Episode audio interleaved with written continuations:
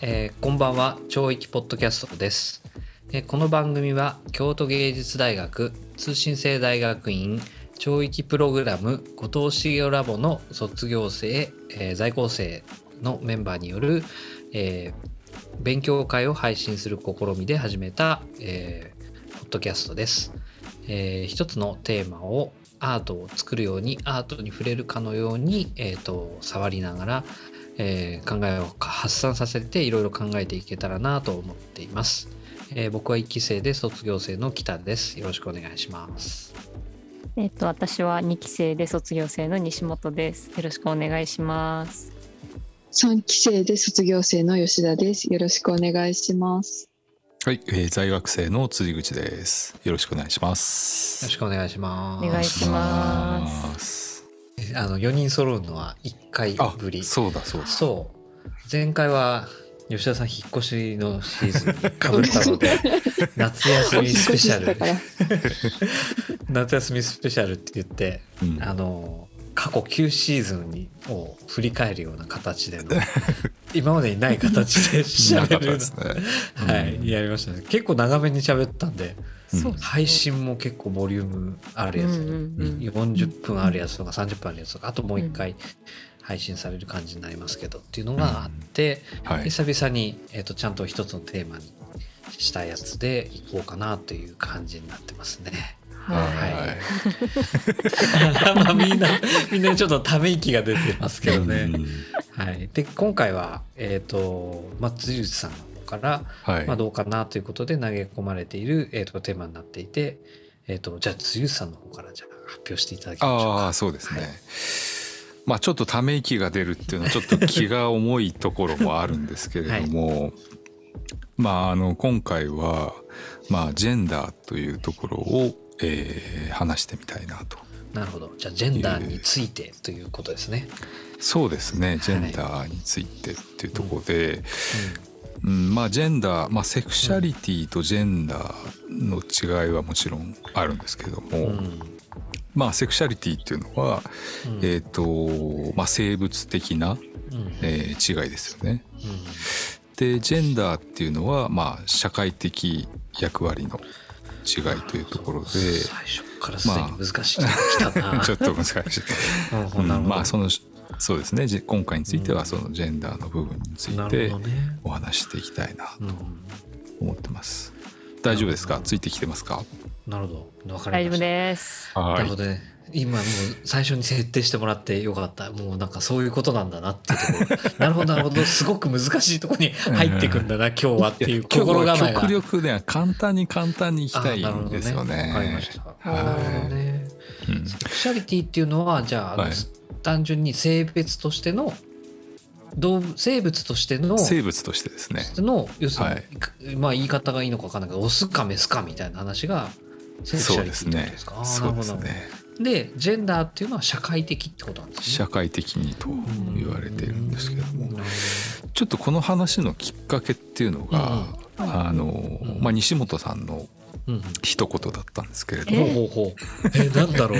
やばい、前なんかやばいこと前に言ったかな。えー前に話してたのが、うんうん。まあ最近の男子あ最近の男子っていうのが、あ、話したな。なんでこんなになよなよしてるんだろうみたいな ちょっと 違うか？かなり嫌気しましたよね。それ結構気遣いができるんだけれどもうんうん。あのーまあ要はですね、まあ昔の男性性とうん。やっぱり結構変わってきたんであろうという話が出てたんですよ。それはなぜだろうみたいな話が出てて。でそっからちょっとあのー気になって僕も気になってまあ実感もあるんですねやっぱり。あの例えばそうですね僕が小学生うんとか中学生の頃は、まあ、例えば女性的な髪の長さ例えば髪が長いとうん。か、そういうのがちょっと恥ずかしいっていう感覚があったりとか、うん。まあロン毛がなかったんですね、男の人のね。男の人にとって。うん。江口洋介が江口洋介がその後出てきて、うん。あ男性もロン毛おいいんだなみたいな、うんなるほどね。っていう話だったりとか例えばランドセルとかあるじゃないですか、赤と黒のね。赤赤と黒。うんでね男性はちょっと青っぽい黒っぽいみたいな。あの、なんなんだかわかんないけど色の決まりみたいなのがあって、もちろん小学生で男の子で赤いランドセル背負ってる子なんていなかったし。うんうん。って考えたら今ものすごいランドセルの色いっぱいあるの知ってます？今ってあれなんですか？今。赤と黒じゃないんですね。じゃないんですよ。あの。あそうなんだ。24色以上そうそうそうそうそう。えー、すごい色鉛筆みたいになってるんだ。そうそうそう青とかなんか私たちの小学生の頃もううんん女の子とかが比較的そのうん。水色とかオレンジとか、うんあの私も実は赤じゃなくてチェリーピンクっていうちょっと赤みの入ったピンクのランドセルとかだったんですよ。へへフルスイングして学年に一人違う学年じゃないな学校に一人うん。黒のランドセル背負ったちょっと刺繍が可愛くなってるランドセルつけた女の子がいるぐらい。ー。あそそれってあれなんだ。えっと黒だけど男の子のやつがまんまじゃなくてちゃんと女の子仕様の黒があるってことだってことなんだね。そうですね。なんかあのキッズ系ブランドのなんかうん。女の子向けのブランドでうん。なんかこう黒なんだけどこうランドセルの縁がなんかこう可愛いなんかこうリボンみたいになってるのをうん学校に一人そういうのをつけうんてる人がいるかいないかみたいなそういう感じです。なるほ。どね。うん。いやあった。あったんだ あった。紺色のランドセル。え、でもなんか、うん1年生、小学校1年生とか2年生の時は結構、なんか紺のランドセル持ってる女の子って、なんかすごいいろいろ言われてる、うん。からかわれたりとかしてる、してた気がする。からかわれてた。ですけど。あーなるほどななんんか、うんうん、うん、いや黒いなんかこ実際紺だったんですけど黒いランドセル持ってるから男だみたいな からかいとかあった気がしなあるほどねあった気がするんですけど。うん、なんか今ほどそのうん。カラーバリエーションが溢れてることに関してまだ体,、うん。な体制がみんななかったのでなるほどね。ぶっちゃけ過渡期だ。そうそうあの水色とかオレンジは販売されてたしまあうん。一人二人そういう人いるけどうん。ねみたいななんかそういううん。こう、うん。いるよねっていうのでその水色とかオレンジでさえもこうちょっとああの子はなんか違う色のランドセルなんだみたいなそういう感じだったんですよ。ね。普通じゃなくなっちゃうんだね。そう今ほどガンガンにみんなカラフルなランドセル背負いますみたいなうん。のじゃなくて たまにいるよねみたいなそういう感じの時代でしたね。そもそもなんか私一回小学校の時転校してなんか最初の小学校だとランドセルみんなランドセルだったんですけど次の小学校みんなリュックだったんですよ。あなんかランドセル背負ってる人いなくて。はいはいはいなんか背負いたい人は背負っていいけどみたいなうん。感じで。背負いたい人は背負っていい。はいはい。そうなんですよ。でも 結構リュック。そうそう。でもなんか私はランドセル小学生しか背負えないからランドセル背負おうと思って6年生の最後までランドセルを貫いたんですけど。えー、すごい大人っぽい考え方だな。だってもう一生ランドセル背負えなくないですか？確かに。そう言われればそうだった。確かにねと思うけど、そうそうそうと思ってそうしてたんですけどうんリュックの方が多数派だったかもしれないです。へー。6年生とかになると。あでもそうかも。なんかボロボロにしすぎてリュックになってる人はいた。そう。それ それうん。僕自分です。やば。なんか結構高学年になるタイミングのどこかのタイミングで、うん。そうじゃなんかこう斜めにかけるカバンみたいなの。あなんか変えるみたいな感じだったな、ね。いリュッるいる、うんなんか大体小3ぐらいからランドセルに仕様変更する税が出てくるんですよね、うん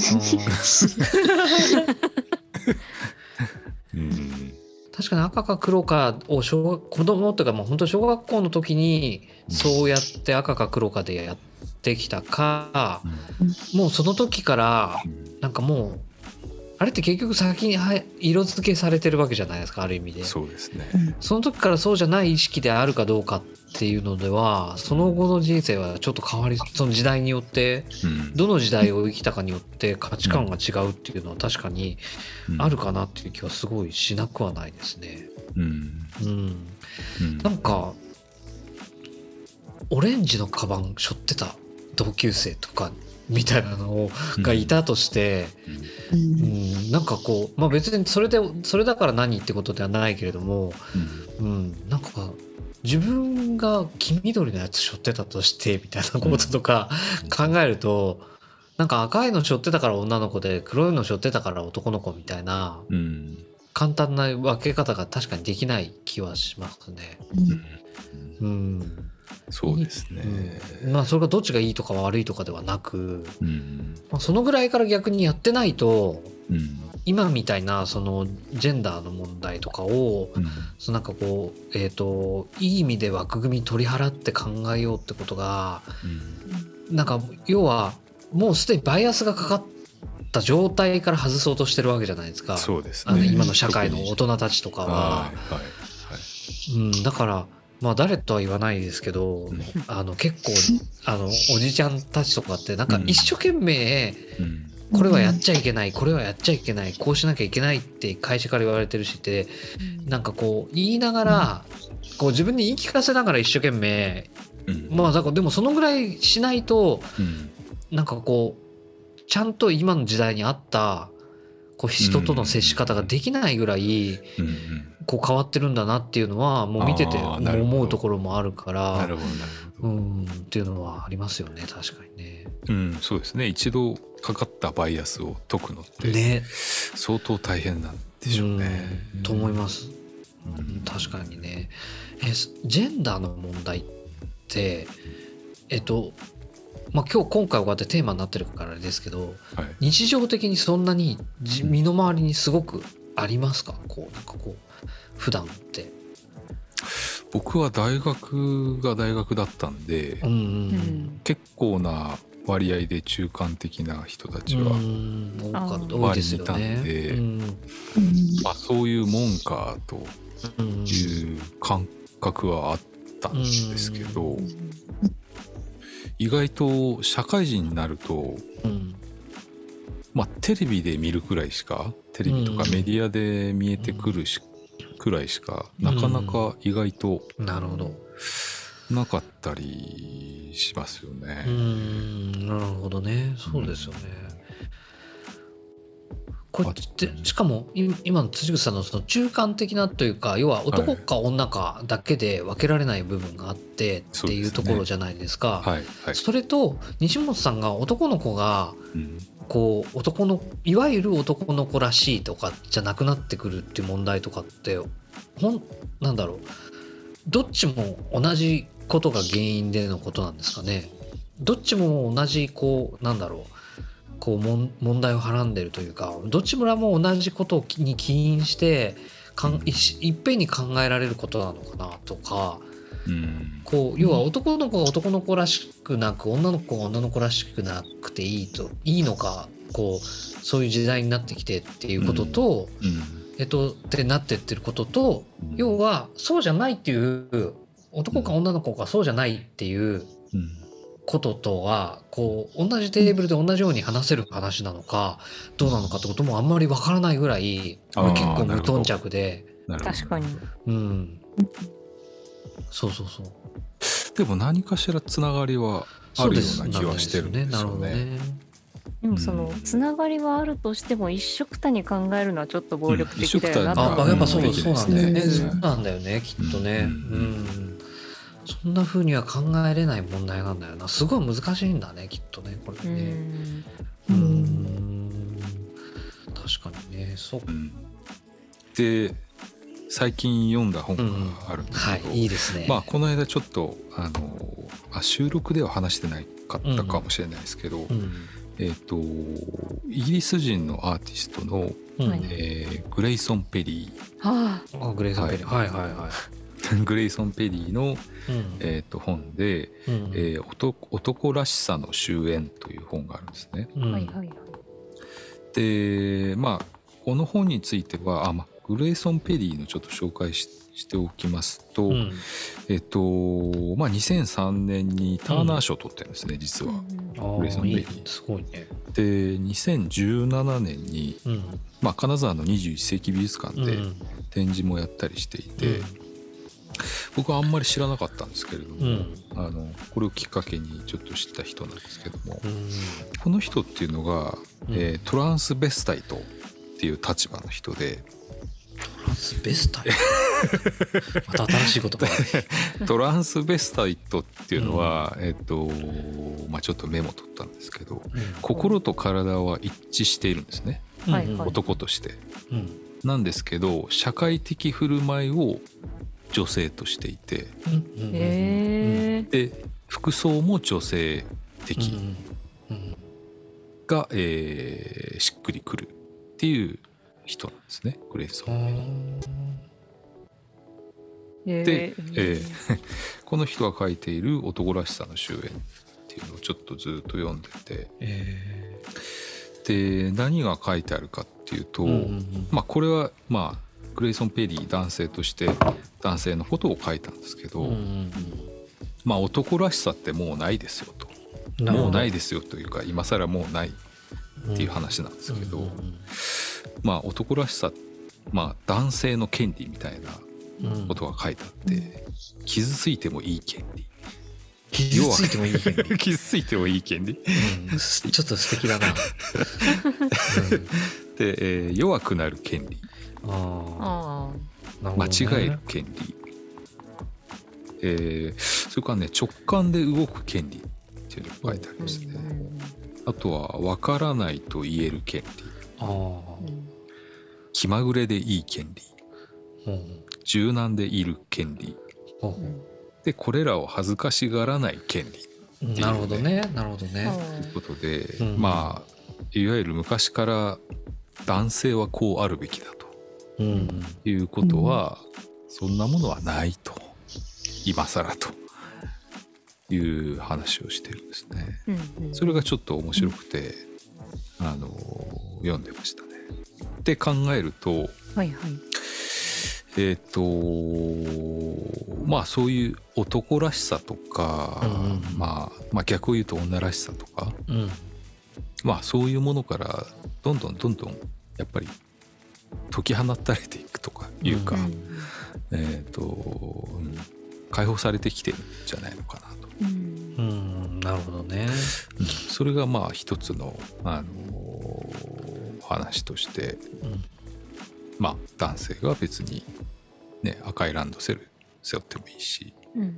昔は女性的と言われていたレンランド赤いランドセルを背負ってもいいしまあそういう一つ色の捉え方とかそういうものは変わってきてるんじゃないのかなっていう感じだったんで、ああなるほどと,、えー、と西本さんが言っていたまあ女性あだ、えー男の子が、まあ、いわゆる女性的、うん。うん。なんかその時感じたのはお母さん的だなってすごく思ったんですよね、気遣いが、うんうんむちゃくちゃき、なんかうううん。全部やってるんですよ全部。全部やってるんですよ。なんかこう隣にいる彼女のことを、ああうん。なるほど。面倒見がいいと。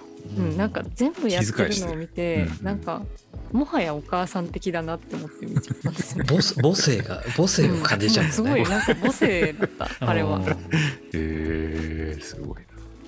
うん。ああ、なるほどね、母性ね。昔だったらうん男なら我慢しなさいとか、うん男なら泣くなとか、うんそういうことはあったけれどもうないですよと、うん泣いていいんだと。うん泣いていいんだとうんなるほどね。話なのかなと。うん、なるほどね。なかなかいきなりすげえ勉強になってる俺。いや本当に結構ねなんかあんまり本当にあんまり意識したことがなさすぎて結構、うん博士今3年で博士の1年の時に、えっと、取らなきゃいけない必修の特論みたいな授業があってはい。でそこで、えっとえっと、先生があのなんかか変わる変わる来るやつだったんですけどはい。その時に、えっと、長島ゆりえさんが、はい。はい。えっとはい講師で来あてでやっぱりあのこういう問題ジェンダーの問題のことを、あの話したんですね授業どで、うんめちゃくちゃいい先生でびっくりするぐらい、いやもうなんか本当にねもう宣伝したいぐらい今も本当こちょっと怖い怖いじゃないこうなんか、うん。フェミニズムの本気のフェミニズムの人たちってちょっと怖いっていう印象があって、うん。だったんだけどもうん。あの、ね、すっごいいい先生だった。90分ん？90分が 2, 2コマの授業で始まってすぐに、えーもう90分私とりあえず作品のことを説明してえっ、と、15 20, 20分だから休憩した後その後あの全部質疑にするからみたいな。ええと思って質疑全部後半みたいな。もう対話みたいなことですか？そうそうそうあそーなるほどなるほうど。でえっ、ともうそれはいくらなんでも俺さ最初手抜きだと思ったの。喋ることなくてさ喋ることなくて来たこの先生と思って。で前半はほらその結構そのあのご自身のポートレートの家族のポートレートの話とか、うん。まあ要するにフェミニズム、まあ、女の子写真って言われた話とかのこととかもさ紹介しながらその自分の作品見せられるんだけどやっぱちょっと難しいんだよね。でいいいいとも思う思うものもあればよくなんかわからないっていうものもありつつだったんですけど、で作品の話しててで午後本当に質疑なの。でそしたらもうねだから俺はあまあどうしてもこのこの先生でこういう作品見せられたらその要するにジェンダーのこととかに触れずに質問もできないしって感じじゃない、はい。作品の良し悪しだけじゃなくてさ、うんっていう。でやっぱり案の定みんなこう博士の人とかなんか質問とか言われたらもうみんなみんなやる気に満ち溢れてるから1年生入ったばっか質問とかしちゃうわけですよ、もううんうん。チャットとかにまず入れてみたいな。チャットがバンバンバンバンと出てくるわけああと思って同期が仲いい同期がポンポンポンと質問してーみんな長嶋先生のファンだったりとかするから結構質問きいっちゃってやばいと思ってこれ写真専門で で同同級生みんな質問して俺しないわけいかないこういう状況が だんだん出来上がってきているみたいな。でみんな大体作品のこととかまあ要するに年が近いからすごいあれだった、うん。あの長嶋先生の作品ずっと気にして見てきてましたみたいな話とかはい。いろんな質問とか、まあ、自分が当時どういうふうに見られてたのかとかそういう話とかすごい質問した話すっごい親身にしてくれてああやばいなと思ってたらあのもう北刑事質問しないのかみたいな雰囲気が出来上がり。は あやばいと思ってしょうがないからであの写真のことだから、うん。まあ、写真の質問をしたんですね、まあ、一つは。まあ男そういうふうにあのださっきの話じゃないけどジェンダーとして男として見られる女として見られるっていうことに写真が結局す写真ってその作品としての写真だけじゃなくて、まあ、メディアに使われる写真とか、まあ、報道されたりとか普段使われる写真とかがどれぐらいその関与してきたのかってこととかをまあ記号ですよね。記号化する男は男として記号化する男、女は女として記号化することに対して、えっとまあ、そのコードコード化するって記号化するっていうことをはい。写真がずっとしてきていたけども、はい。その役割を、はい。まあえっとまあ、皮肉った作品とか作って行動を混乱させてんですよねとかっていう話を質問したのね、そしたらそれはまあ元だといえば後藤先生の受け売りなんだけど で、まあ、かわそうと思ったわけよもう要は。それっぽいことで言って。そしたら「あれ？分かってますね」よく分かってるみたいな。要するにわざとわざとその女子高生みたいな格好してうん体操服とか着てんで要するに、えっと、グラビア男性誌の雑誌に撮られるかのような写真とかわざと撮ったりとかするのね要するにこういうのがお好きなんでしょうみたいな皆さんみたいな。それで女の子はこういうふうに女の子として見てるんでしょみたいなのをわざと撮ってるわけ。はい。でそれって、えっと、あれと一緒にシンディ・シャーマンとかと一緒なわけですよ。シンディ・シャーマンとかだと、うん。要はヒッチコックとかの映画で最初に殺されるのに必ず登場する女性みたいな。なんかこうスカーフ巻いて、はい。なんかはい風の強い夜とかを歩いててキャーって殺される女の人をはい。演じて見せたりだからあれは絶対女の人じゃないと成立しないっていう、まあ別に成立しないわけじゃないけどそういうふうに女の人を扱ってきてるってことなんですようんうんうん。ねそれをわざと女の人はこういう扱いを映画の中で扱われてましたっていうのを映画の中じゃないとこで見たとすると、うん。ちょっと違和感を感じるわけですね、うん。ヒッチコックの映画っぽい人が出てきてるみたいなのがなぜ額に入って白黒で写真でプリントされてんのっていうと、あ自分たちがこれをこういうふうに扱ってるんだってことに気づくじゃないっていう、うん。ここはひげが生えてなんか筋肉隆々な男じゃ成立しないって勝手に思い込んでるじゃんっていう。はい女じゃないとここは女が必ず殺されるとかみたいなうん。そういう女みたいな風に扱ってるじゃないってことをシンディ・シャーマンは扱ってうん。要するに高度化されてる映画の中でも女の人をこういう女の人女の人がここで必ず殺されますみたいにはい。高度化してきてるってことを要は、えー、と記号をそのもてあそんできてますっていうことがうんやってきたことでそこで急に90年代前80年代ぐらいにうん。そのジェンダーのフェミニズムの人たちが写真とかメディアで使われてるところを、まあ、その記号とかコード化みたいなところをすごく使ってうん。もてあそんでわざとこうやって使われてるっていうのをやってたみたいなことをまあ再現してみせた。そう再現してみせた、う。ん。はい。それの長嶋さんは方法だったんですよねってこととか言ったらすごい喜んで専門は？専門は？みたいな一応写真で現代写真で現代写真で。さすがですね。そよくわかってますねみたいな今度ぜひ研究室遊びに来て。みたいなうわーめちゃめちゃ怖いと思いながらもうあー終わったと思ってよかったと思ったらうん。ちなみに誰もセクシャリティの話とかフェミニズムのこととか質問してくれないけど「北さんどう?」とか聞かれて「ああマジ？踏んだ地雷」と思ってまずいわーと思って「すいません」あの1時間半も講義を聞いて今更こんなことなんですかみたいな。うちは実実は僕はあの本当無頓着でと。うん。要はうちは家族が5人家族なんだけどもお父さんと俺だけ男の子で妹2人とかだからその生活の中に女の人が常にいたんですよね、はい。はい。ちっちゃい時から。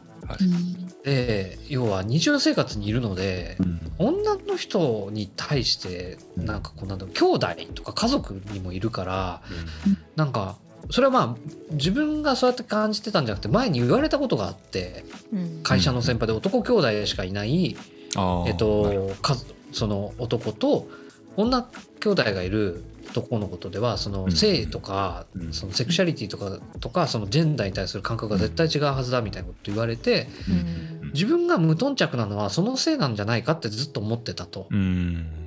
だからで、えっと、ただすっごいそのことを意識し始めたのはさっきの辻内さんじゃないけどやっぱ美大に入ってきて同級生とかにうん。もうあのド直球のフェミニストとかいたりとかしたから。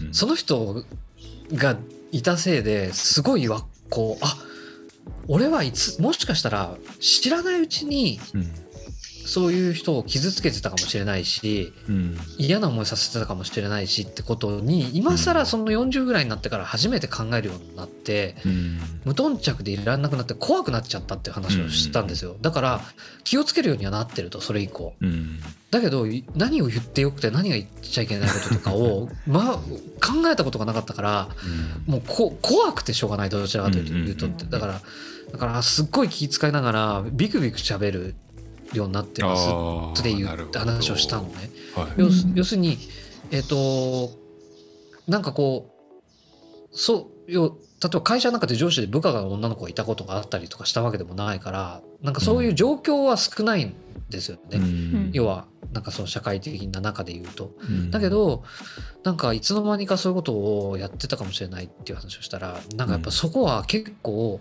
うん。えっとフェミニストたちにとっては問題なんですっていう話とかをしてくれて要は割と女性の権利とか女性の人たちが見られてきたことに対してのうん。そのアクティビズムとして反抗というかうん。その振り戻しというか抵抗みたいなことでやってきすぎちゃったせいで一番のジェンダーに対する、えっと、最高の状態はうん。お互いがお互いのことを考えないで済むことなんですって。男の人がその女の人のことを気を使わないで済んで、うんうん。女の人のこととかっていうのが本当は一番だったはずなのにはあまりに強烈にやりすぎたせいでいうんうん。その要するに男の人たちもビクビクすると。うんううん。んだから多分さっきの話で、やっぱりえっとフェそのジェンダーの話とかってさ言われて最初に俺思うの思い思っちゃうというか最初に考えるのってやっぱり女の人たちがの権利だったり女の人たちがその搾取されてきたその表彰されて搾取されてきたこととかっていうことがずっとそのアートの世界とかうん。で、えっと、あと世界を利用しながらフェミニストたちがずっと要するに戦ってきてたわけじゃないですか。うん。うんでもそれを知らなかったから、アートの世界勉強するまで。うん。なんか無頓着で来すぎて悪まずかったなって思うところありつつもうん。にもかかわらず今2020年の状態でうんこうやってジェンダーの話し始めた時にきっかけが今度は男の人は男らしくある必要がないっていう問題に入ることが結構面白くて全然ずっとランドセルの問題とかもうん男の子はどっちのランド何のランドセルを背負うんだろうとか俺あんまりよく分からなくて 要は女の子がに。女の子が赤じゃなくていいっていうためのうん。24色だっていう気がすごくしちゃうのね。あー。これはどちらかというと。だけどその辻口さんの話を聞くとやっぱりその男の子が男らしくなくてよくなるっていうのは実は結構そのジェンダーの問題もすごくまやっぱり進んできててはいはい。多分女の人たちがある程度まあ分かんない、えー、とまどこまでできてるのか分からないけれど、えっと、要するに社会がその女の人たちの権利に対してその寛容になってきたというか、うん。えっと、ある程度認めるようになってきた部分がある一方で、えっと、実際は苦し男の人もすげえ苦しんでるっていうことがやっぱりあって、うんうん。今度はそこのことが結構こうやって問題になってきてるんだっていうことがうん。あるんだってことにうん。すごい今勉強になったっていう話にをすごい時間をかけて喋った感じだった今。それもすごい発見だっただから俺。